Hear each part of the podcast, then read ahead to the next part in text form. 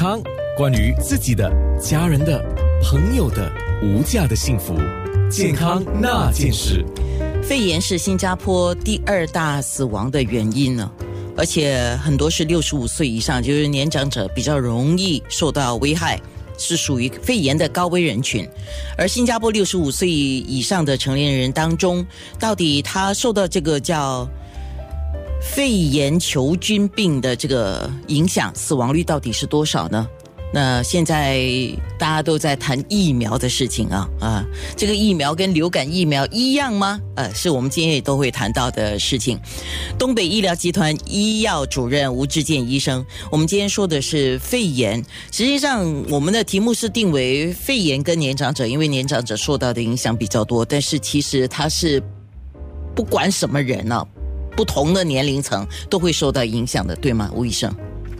对啊，肺炎。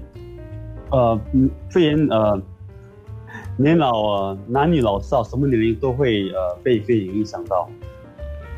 那肺炎一般上以前我们提到肺炎跟肺相关的哈，我们就会提到一种疾病叫肺结核，也就是一般人讲的英文英文的两个字母叫 TB，TB 啊。呃，它肺炎是等于肺结核吗？呃，肺炎并不是肺结核，因为。呃，肺结核是由结核分支杆菌所引起的，而肺炎是由许多不同的病毒、细菌甚至真菌引起，尤其是我们的肺炎链球呃菌的肺炎。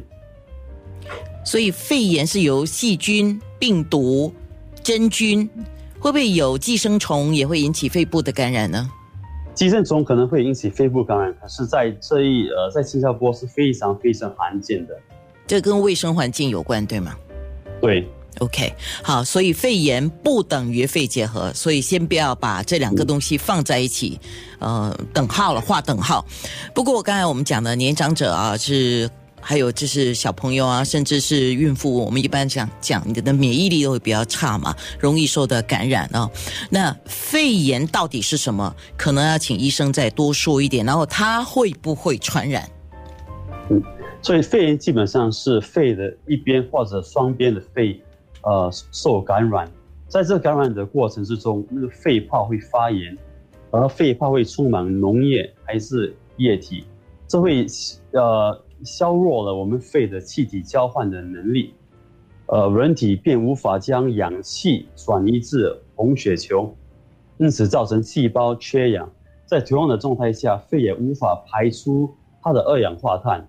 这会导致我们的呃细胞组织缺氧，而肺炎本身是没有传染性的，可是引起肺炎的病毒和细菌，比如说流感，还有呃肺炎链球菌，都可能具有传染性。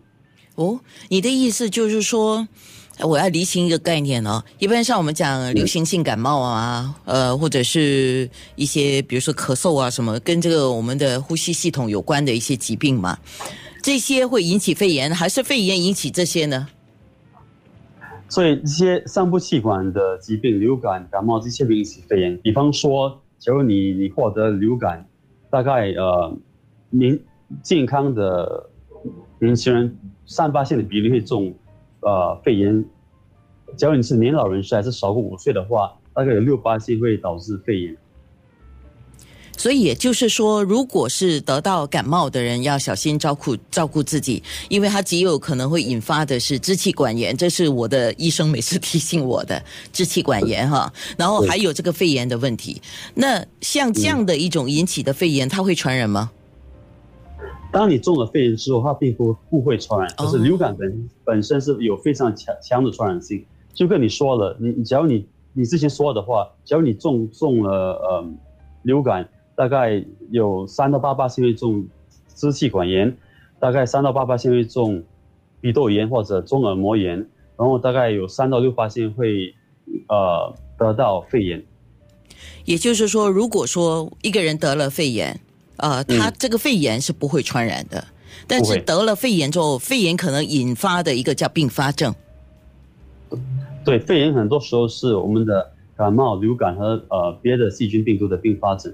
OK，好了，这样，呃，大概有一个概念了哦。我们等一下在面部直播的时候，我们也会谈到，比如说像最近的新冠肺炎跟肺炎它的异同在哪里啊？还有就是我们也说说最近大家都在看的热门新闻呢，就是注射流感疫苗的事情。健康那件事，九六。